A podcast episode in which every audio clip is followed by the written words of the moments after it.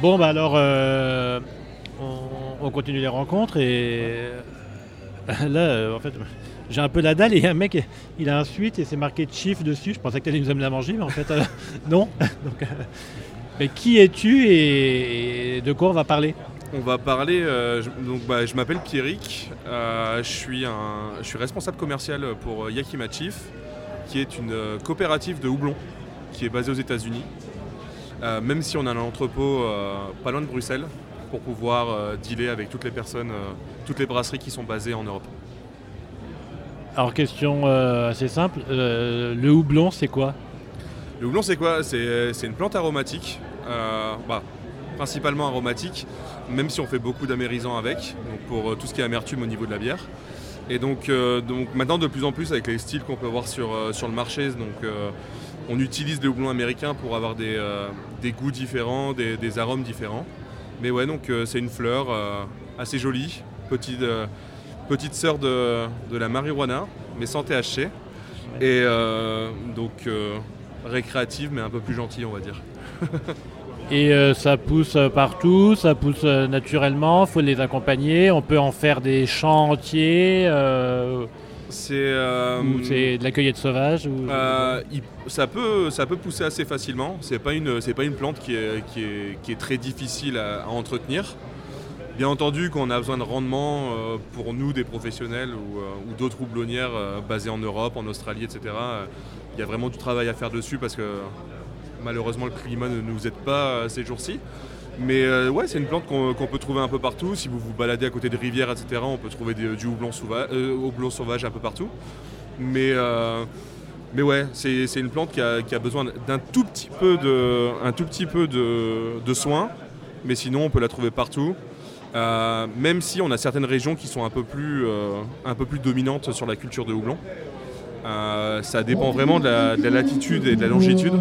Donc, comme je disais, il y a, il y a les États-Unis. Donc, c'est la vallée d'Yakima, donc c'est le nord-ouest euh, des États-Unis, donc l'État de Washington, Oregon et Idaho. Après, euh, on a le nord de la France et la Belgique avec l'Al- l'Alsace aussi un petit peu. Et sinon, après, on part en Australie, en Nouvelle-Zélande. Il y en a un peu en Europe de l'Est. Mais après, on ne peut trouver un peu, on peut pas en trouver partout. Par exemple, la Chine a essayé de le faire. Et ils sont pas spécialement développés sur le houblon, euh, malgré le fait qu'ils aient des, des in- des énormes bra- de brasseries là-bas. Ils peuvent pas avoir de houblon chinois, parce que c'est pas une région pour. Il y a des houblons ou du houblon? Il y a beaucoup de houblons. Euh, il y a, en fait, on a, on, a quatre, euh, on a quatre types différents sur lesquels on peut travailler.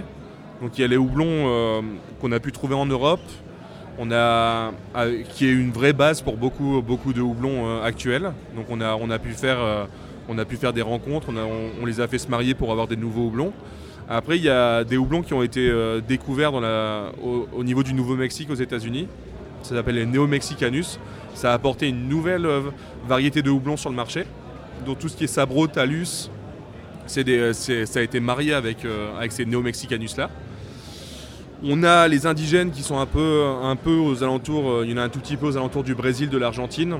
C'est des houblons qui sont superbes. Si vous allez sur, euh, internet et que vous tapez, euh, houblon argentine, ils ont des houblons rouges, etc., de couleur rouge, qui sont superbes. Donc c'est houblon indigène.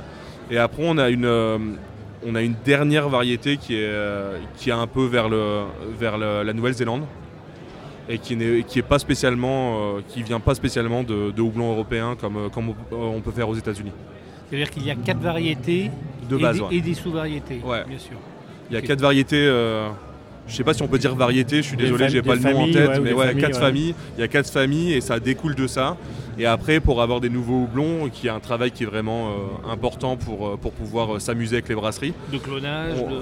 Euh, ouais, c'est, on, on les fait se marier, on va dire ça. Donc on prend une plante femelle, on prend une plante mâle, et on essaye de voir ce que ça peut apporter. Donc euh, tous, les, tous les houblons viennent de ça. Après, des fois, il y, a des- il y a des petites euh, erreurs qui, qui apportent des beaux houblons, et c'est le cas pour, euh, pour certains houblons sur le marché. En fait, on a mélangé plein de houblons euh, plantes et femelles pour certaines, et ça a donné quelque chose de beau. Donc le, HBC 1472, qui est un houblon expérimental, par exemple, euh, on ne connaît pas le père, par exemple. On sait que la mer, c'est une néo-mexicanus parce que ça apporte des, variétés spéciales, ça apporte des, aspects spéciaux. Mais sinon, on ne connaît pas le PR. En fait, on n'était pas sûr de cette variété, donc on l'a mis de côté et ça a apporté quelque chose. Et euh, le houblon, ça se, on plante une graine, ça se marcotte, ça se, ça se greffe, ça, euh, comment on le... Ça, dépend vraiment de- des, des, des entreprises qui, qui travaillent avec. Mais euh, donc par exemple, nous chez Yakima Chief, on a, on a des, euh, des, serres par exemple, où on travaille du, de. on les appelle les plantes bébés. On commence, euh, on commence de base, ils sont en laboratoire, donc dans du coton. On met, on met, les, on met les graines ensemble qu'on qu'on fait un peu germer, entre guillemets. Un peu comme ce qu'on fait avec nos enfants quand on a des, Voilà, des avec haricots, de etc. yaourt, ouais. Exactement. Et, euh, et après, on les, on, les, on les met en serre, on les fait grandir comme ça, par variété, etc. Mais euh, oui, à, à la base, on commence avec une, peu, avec une petite graine. Et, euh, et c'est ce qui est important en fait, parce que dans les champs, on fait vraiment attention. mais- désolé, j'en parle encore une nouvelle fois, mais c'est un peu comme la, comme la marijuana. Il faut bien faire attention à séparer les mâles, les, les mâles et les femelles, mais comme ça, on peut prendre les graines et on peut, on peut faire pousser de nouvelles variétés et travailler pour le futur. C'est une plante grimpante? Euh, oui, Ouais, c'est le plante grimpante. Donc il y a deux types. Il y a une variété naine qui s'arrête aux alentours de 1 mètre, 1 mètre 50, euh, qui font des houblons euh, aussi aromatiques et aussi, aussi belles que, que- que les variétés normales, entre guillemets. Et après, les, les variétés grimpantes, elles peuvent monter jusqu'à 3 mètres, 3 mètres 50. Donc on récolte le houblon et euh, ensuite on l'arrache ou alors il a, une- durée de vie euh, assez importante? Ouais, donc, euh, donc, ouais, donc c'est, un gros travail. Donc il y a beaucoup d'investissement. Donc dès que la liane est terminée et qu'elle a eu assez de soleil, assez d'eau, etc., on récupère la liane et après on va les passer en machine pour pouvoir récupérer les cônes. C'est ce qui est, ce qui est le plus important pour pouvoir travailler soit en cône, comme certaines brasseries qu'on a partout dans le monde, ou soit on fait du pelé. Un- des petits pelés, euh, c'est euh, Des granulés Des granulés des granulés, exactement. donc euh, après, il y, a y vraiment un process derrière. Mais en fait, on- en gros, on prend le cône, on retire un peu les, les- bah, tout, tout ce qui est branches, etc. Et après, on, on va compacter, euh, on va compacter le, le cône pour avoir un pelé, ce qui est plus facile pour les brasseurs à travailler. Pour pas avoir plein de feuilles, parce que parce que c'est une plante qui boit beaucoup.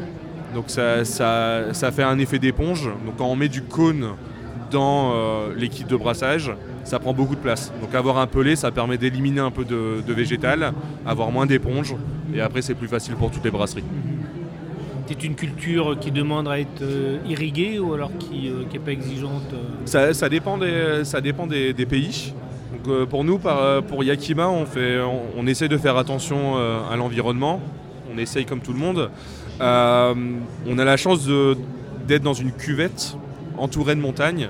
Donc l'eau vient de, tout ce qui est torrent et euh, de, la fonte des glaciers. Donc ça nous permet de faire de l'irrigation, mais très peu au niveau, euh, au niveau des, euh, des champs dans, la, dans la vallée de Yakima. Après, je sais qu'il y a certaines, certaines fermes en, en Allemagne, etc., qui font pas du tout d'irrigation.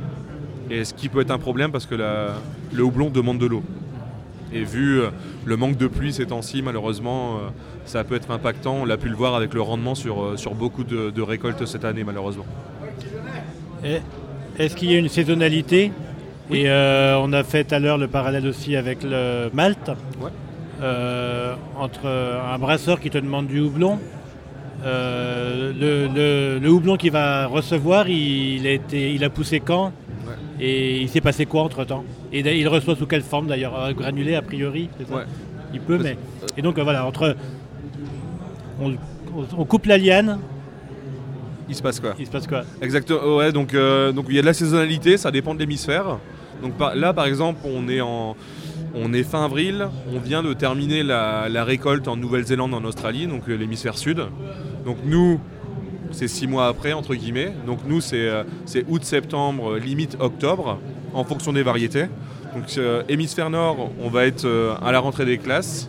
Et l'hémisphère sud, on va être février, mars, avril.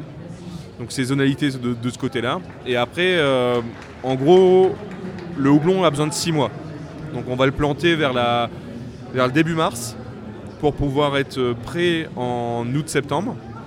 Et après, de août dès qu'on a récolté, le houblon, en fonction de la demande des brasseurs, on va voir ces brasseries-là ont besoin de pelés, donc de granulés. Ces brasseries-là ont besoin de, de cônes. Et après, il y a d'autres brasseries, les plus grosses brasseries, qui auront besoin d'extraits. Donc on peut, on peut extracter la résine du houblon pour eux, pour faire de l'amertume, etc. Ou même de l'arôme. Et, euh, et, on bosse comme ça en fonction, des, euh, en fonction de la demande. Donc nous, on est basé euh, pas loin de Seattle, aux États-Unis. Donc là, on commence à recevoir la nouvelle récolte tous les ans aux alentours de décembre.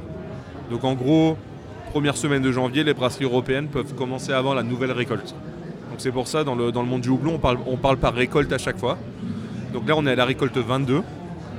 Et euh, les brasseries européennes avec qui euh, on travaille euh, et dont beaucoup sont sur le Lyon Beer Festival, ils ont la récolte 22 actuellement sur, lesquelles, sur les bières qu'on peut, qu'on peut déguster, c'est principalement la récolte 22. Et il y a un effet millésime? Pas nécessairement, vu que c'est une plante et vu que c'est un produit qui est assez fragile. Il y a, bien entendu, c'est une plante, donc tous les ans ça change. Mais n'y a pas spécialement de millésime, euh, même si certaines années, il y a certaines variétés qui ont été euh, extraordinaires.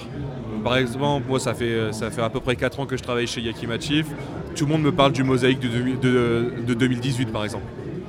Ah, celui-là, celui-là, celui-là. Et, euh, et, en fonction de certains lots, de, certains, de certaines fermes, de certains états, parce que le terroir est super important sur le houblon, il y a certaines brasseries qui, qui ont par exemple des, des contrats pour avoir autant de, de mosaïques Citra sur cette année-là. Dès qu'ils aiment bien un lot, ils vont dire moi je veux tout, euh, je te commande tout mon contrat pour cette année sur ce lot-là parce que je l'adore. Donc il y a un peu de millésime, mais ça peut, ça bouge, ça bouge vachement. L'extraction de, de, résine, j'imagine que ça apporte un produit euh, hyper concentré.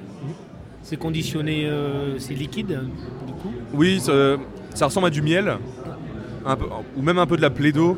Désolé, j'ai fait une marque. Euh, euh, pour les brasseries artisanales avec qui je travaille principalement, donc pas avec les gros groupes mondiaux, euh, c'est sous forme de canettes, donc un peu comme les conserves qu'on a pour les légumes. C'est à peu près la même chose. Et il y a un certain grammage et les, brasseries savent travailler avec ça. Donc ils ont un taux d'amertume qui sera toujours le même. Donc pour, euh, pour les brasseries, c'est, plus, c'est facile. Ils n'ont pas un pelé ou un cône qui va changer sur certaines, euh, sur certaines euh, mesures. Ils ont juste à prendre la canne, la mettre au bain-marie et la mettre dans leur cuve. Ça, c'est beau. Le, le houblon s'adapte à la mode des bières ou la bière s'adapte à la réalité du houblon?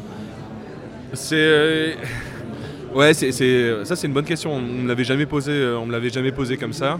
Donc nous, euh, malheureusement, la création d'un houblon, ça peut prendre de 10 à 12 ans. Donc en fait, c'est plus la bière qui va s'adapter aux variétés qui vont être disponibles. Par exemple, on a, il y a le Sabro ou le Talus qui sont, qui sont sortis euh, il y a quelques années maintenant.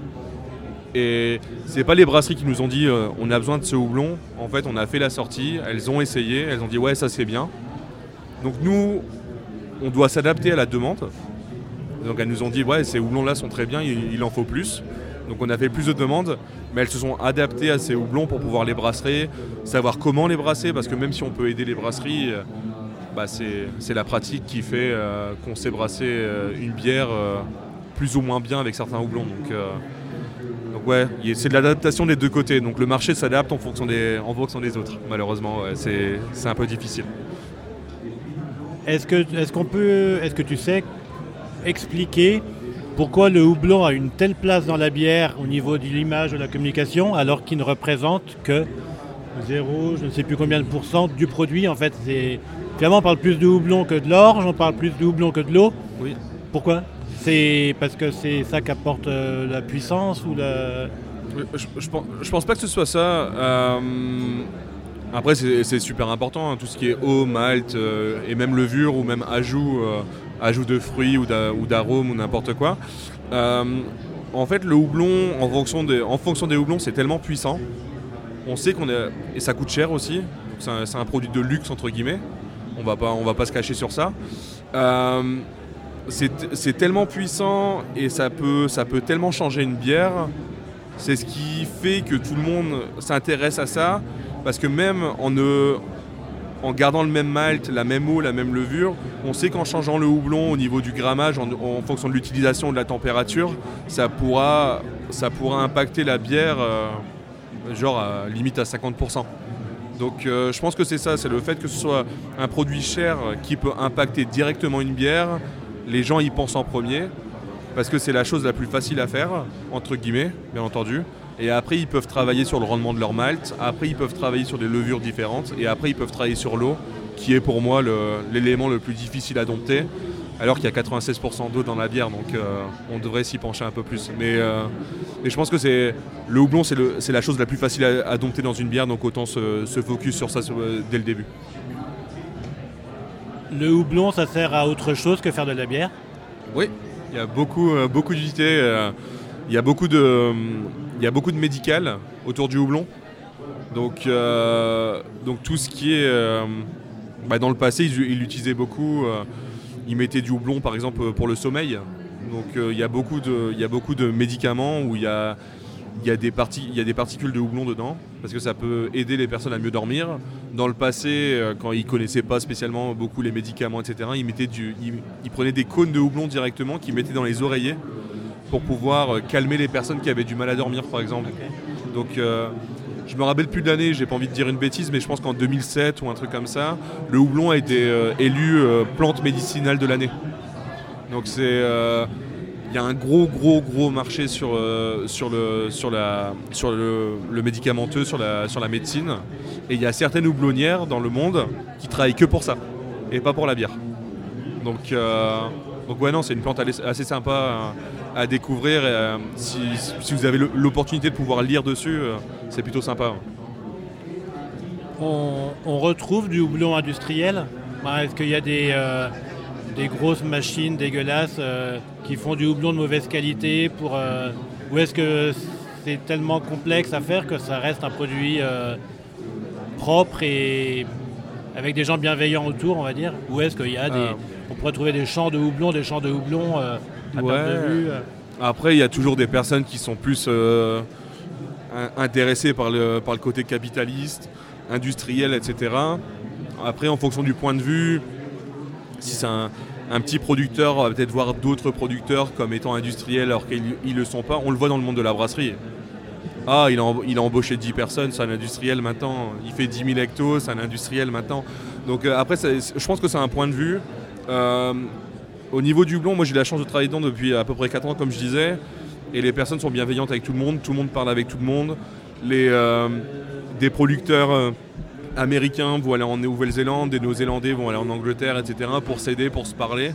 Donc je pense que c'est pas trop, c'est pas trop le monde euh, industriel versus artisanal comme dans le monde de la bière. C'est plus un marché différent, avec un produit différent, mais avec quand même un lien entre tous sans vouloir se casser les pattes euh, à droite, à gauche.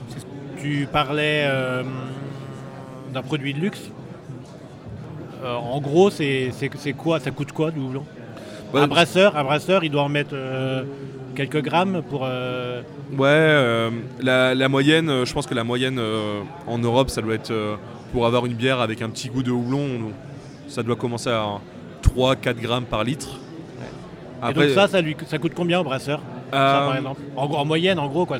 Ouais, bah, ça, dépend des, ça dépend des variétés, bien entendu, parce qu'il y a certaines variétés qui sont plus puissantes, il y a certaines variétés qui sont, euh, qui, sont, qui sont plus rares, donc la demande fait que les prix peuvent augmenter des fois.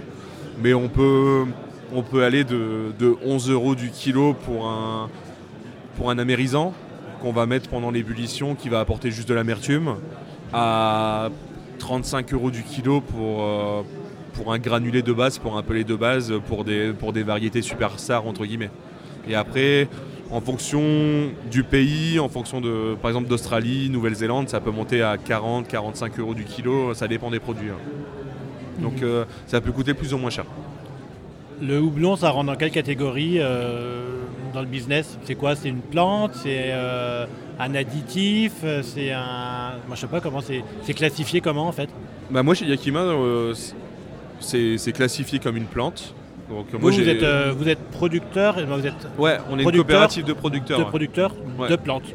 Exactement. D'accord. Et que vous transformez à une destination euh,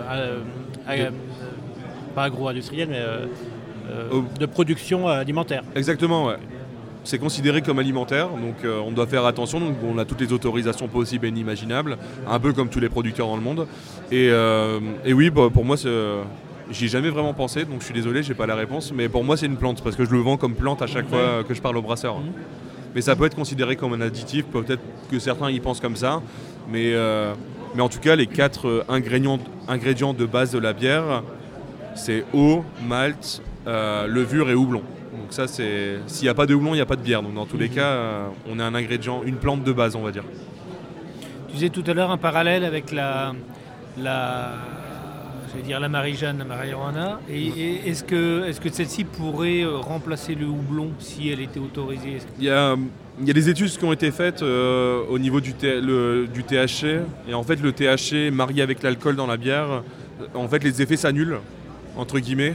Donc ça marche pas spécialement. Donc c'est juste, euh, entre guillemets, jeter de l'argent par les fenêtres. Surtout vu le prix euh, de ces plantes-là. Donc, euh, donc c'est, ça peut être fait. Il y en a qui l'utilisent comme ça. Et après, c'est aussi un effet marketing. Par contre, on peut, le CBD peut être utilisé, vu qu'il n'y a pas de THC dedans. Bah, plus ou moins, je veux dire. Donc là, ça peut, ça peut faire le taf de ce côté-là. Ou sinon, le chanvre. Il y a certaines brasseries qui, brassent avec du chanvre. et ça fait le taf aussi. Mais c'est pas, c'est, pas la même chose. C'est une question un peu spéciale. euh, J'essaie de me renseigner dessus, mais, mais c'est vrai que tout ce qui est chanvre, THC, CBD, ça se. Il n'y a pas encore assez de publications dessus, malheureusement, pour, euh, pour donner une réponse euh, en noir et blanc. Eh bien, merci de cet éclairage euh, éclairant. C'est génial.